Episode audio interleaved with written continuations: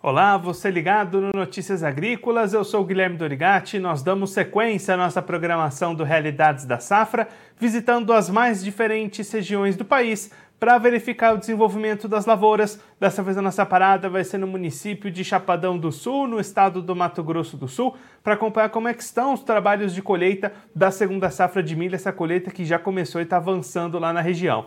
Quem vai conversar com a gente sobre esse assunto é o Laurido Albosco, ele que é produtor rural e consultor no agro, já está aqui conosco por vídeo. Então seja muito bem-vindo, seu Lauri, é sempre um prazer tê-lo aqui no Notícias Agrícolas.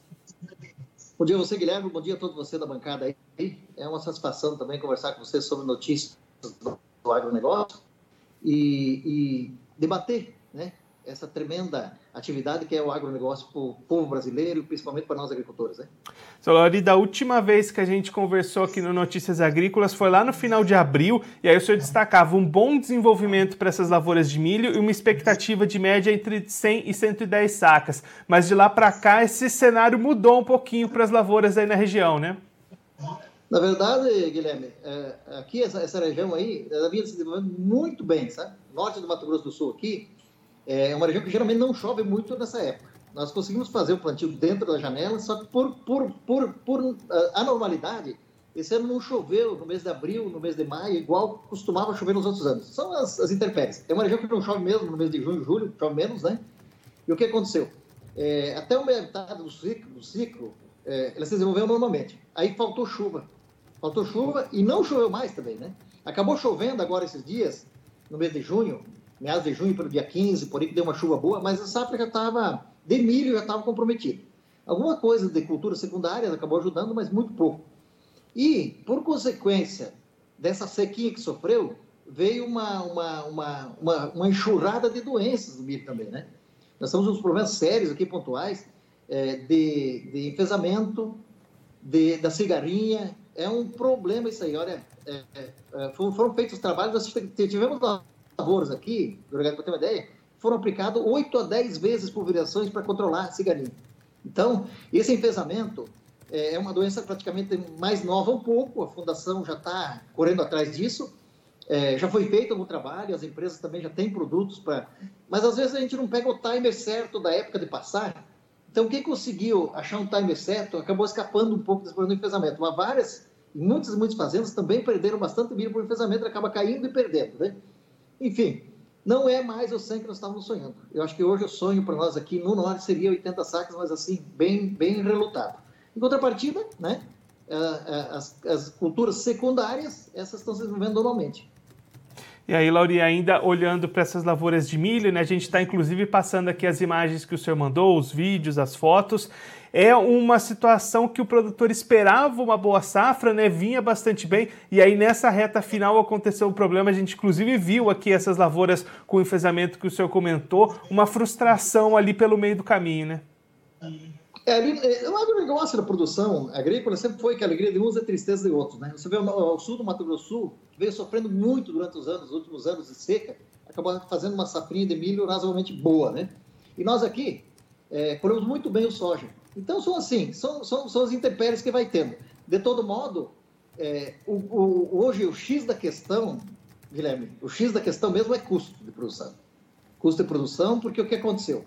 É, subiu muito os custos de produção. Você fala muito aqui em 75, 75 sacas o custo de produção. E produtores assim estão chiando bastante porque o mercado acaba é, tendo oferta, né? Ele acaba tendo oferta de todo lado, é uma época. É, e o produtor sempre precisa vender alguma coisa para fazer frente aos seus compromissos. Então o custo ficou muito alto. Nós pulamos de um ano para o outro um custo em torno de 20 sacas por hectare para plantar milho. Colhendo essa quantia está bastante complicado, está assustando um pouco o produtor. Foi plantado a área normal, né? O Mato Grosso Sul, no geral, vai colher bem. Essa oferta e procura, parece que a gente tem que sofrer disso, né? Tem vezes que está bom para a indústria, tem vezes que está bom para o produtor. Foram feitos é, determinados contratos na região, um volume até razoável, razoável é, travado principalmente para exportação, mas também bastante no mercado interno, uns preços melhores um pouco do que está hoje, tipo uns 10 reais a mais. Isso vai acabar ajudando. E essas culturas secundárias, todo mundo acaba plantando um pouco, porque sai fora da janela. Nessas culturas secundárias também vai dar uma safra mais ou menos normal, né? principalmente o sorgo, o milheto também está ajudando bastante. é, tem áreas, várias áreas de nabo forageiro, uma cultura que ajuda muito na coordenação de solo, na, na, na fazer uh, os, os, controles de doenças, né? É uma cultura diferente. O ano vai dar para rodando, mas já se pensa muito como é que nós vamos fazer o ano que vem essa safrinha. Então é assim que funciona.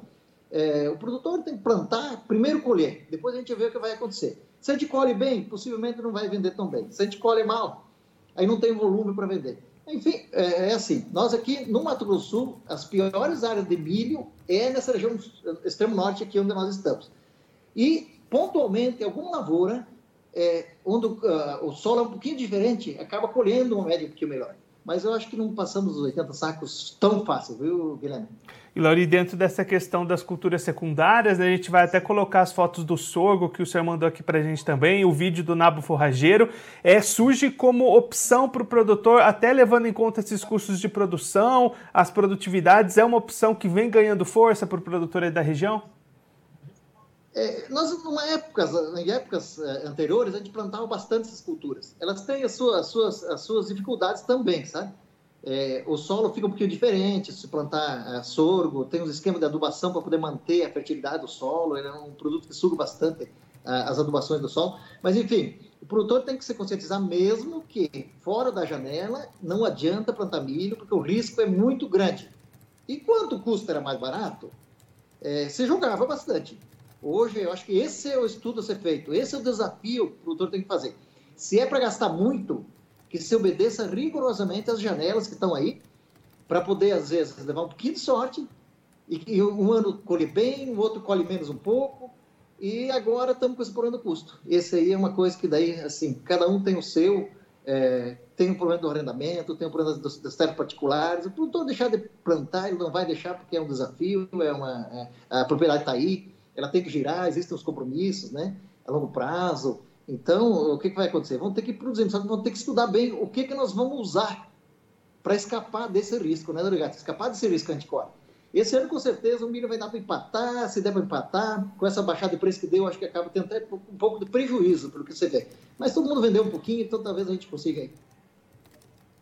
E Lauri, olhando justamente essa questão né, de custos e de planejamento, como é que está a preparação nesse momento aí para a próxima safra de soja 22-23, essa compra de insumos, recebimentos, como é que está a vida do produtor pensando na sequência das atividades? Muita gente, Dorigato, já está tá estocado, viu? Aqui as multi Sport fizeram bastante negócio. Estamos 50% o pessoal já fez o compromisso, já comprou as coisas, que tem muito adubo na. Esse susto de faltar cloreto, o pessoal está se antecipando bastante. As próprias empresas, né, que financiam indiretamente, e o produtor ficou com medo dessas taxas de juros que saiu aí, que estava prevendo sair, foi acertando posições. Eu quero acreditar que mais da metade dos produtores aqui já estão organizados para fazer o próximo plantio. Lauri, muito obrigado pela sua participação, por ajudar a gente a entender todo esse cenário das lavouras, essas questões de mercado, de custos. Se você quiser deixar mais algum recado ou destacar mais algum ponto para quem está acompanhando a gente, pode ficar à vontade. Não, só agradecer vocês aí. É uma satisfação conversar com todo mundo. É interessante, é, cada um na sua região ir passando, né? E Deus abençoe o produtor rural, que a gente consiga fazer uma nova boa safra de soja. Solari, mais uma vez, muito obrigado pela sua participação. A gente deixa aqui o convite para o senhor voltar mais vezes, a gente trazer os números finais do milho e também acompanhar como é que vai ser o plantio da soja por aí. Um abraço, até a próxima. Bom dia, obrigado a vocês, um abraço. Esse, o Lauri Dal Bosco, ele que é produtor rural e consultor do agro lá em Chapadão do Sul, no estado do Mato Grosso do Sul, conversou com a gente para mostrar como é que estão os trabalhos de colheita da segunda safra de milho lá na região. Uma safra de milho que começou bastante positiva, até o mês de abril as expectativas eram altas de produtividades entre 100 e 110 sacas por hectare, mas em abril e maio as chuvas cortaram, não choveu mais, e aí nesse momento a expectativa já é de produtividade de 80 sacas por hectare, então um número bastante menor do que aquilo que era esperado inicialmente. Os trabalhos de colheita estão nesse momento em torno de 20% lá na região, e que sofreu não só com essa falta de chuvas, mas também com o ataque de cigarrinhas, presença de enfesamentos, tudo isso prejudicando a produtividade e o desenvolvimento do milho lá em Chapadão do Sul, no Mato Grosso do Sul. Por outro lado, quem optou por culturas secundárias como o nabo forrageiro, como o sorgo, conseguiram melhores oportunidades, essas lavouras se desenvolveram melhor, inclusive têm boas condições de preços também, então vem se tornando uma opção viável para o produtor apostar nessas culturas secundárias lá na região.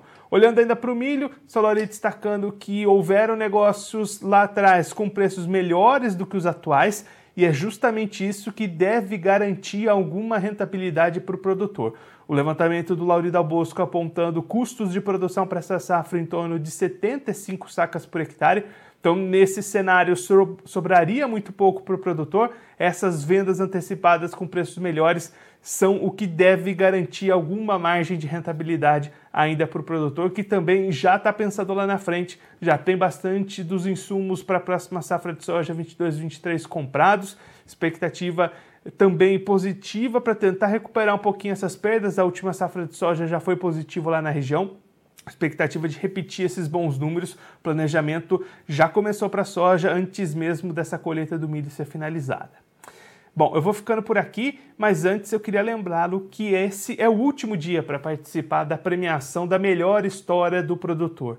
Entre lá na página inicial do Notícias Agrícolas, por lá vai ter todo o caminho para você participar, compartilhar sua história conosco e concorrer aos prêmios dessa premiação, bastante importante para comemorar a sua história, compartilhe a sua história conosco. Também quero lembrar que você que está acompanhando a gente pelo YouTube, se inscreva no canal do Notícias Agrícolas, deixe o like nos vídeos e também clique no sininho para ativar as notificações, assim você fica sabendo de todos os vídeos, todos os conteúdos novos que vão subindo ali no YouTube, você vai tendo acesso e vai tendo essas notificações.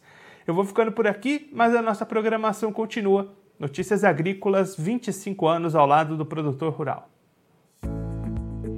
Participe das nossas mídias sociais no Facebook Notícias Agrícolas, no Instagram, arroba Notícias Agrícolas e em nosso Twitter, arroba Notiagre. E para assistir todos os nossos vídeos, se inscreva no YouTube e na Twitch Notícias Agrícolas Oficial.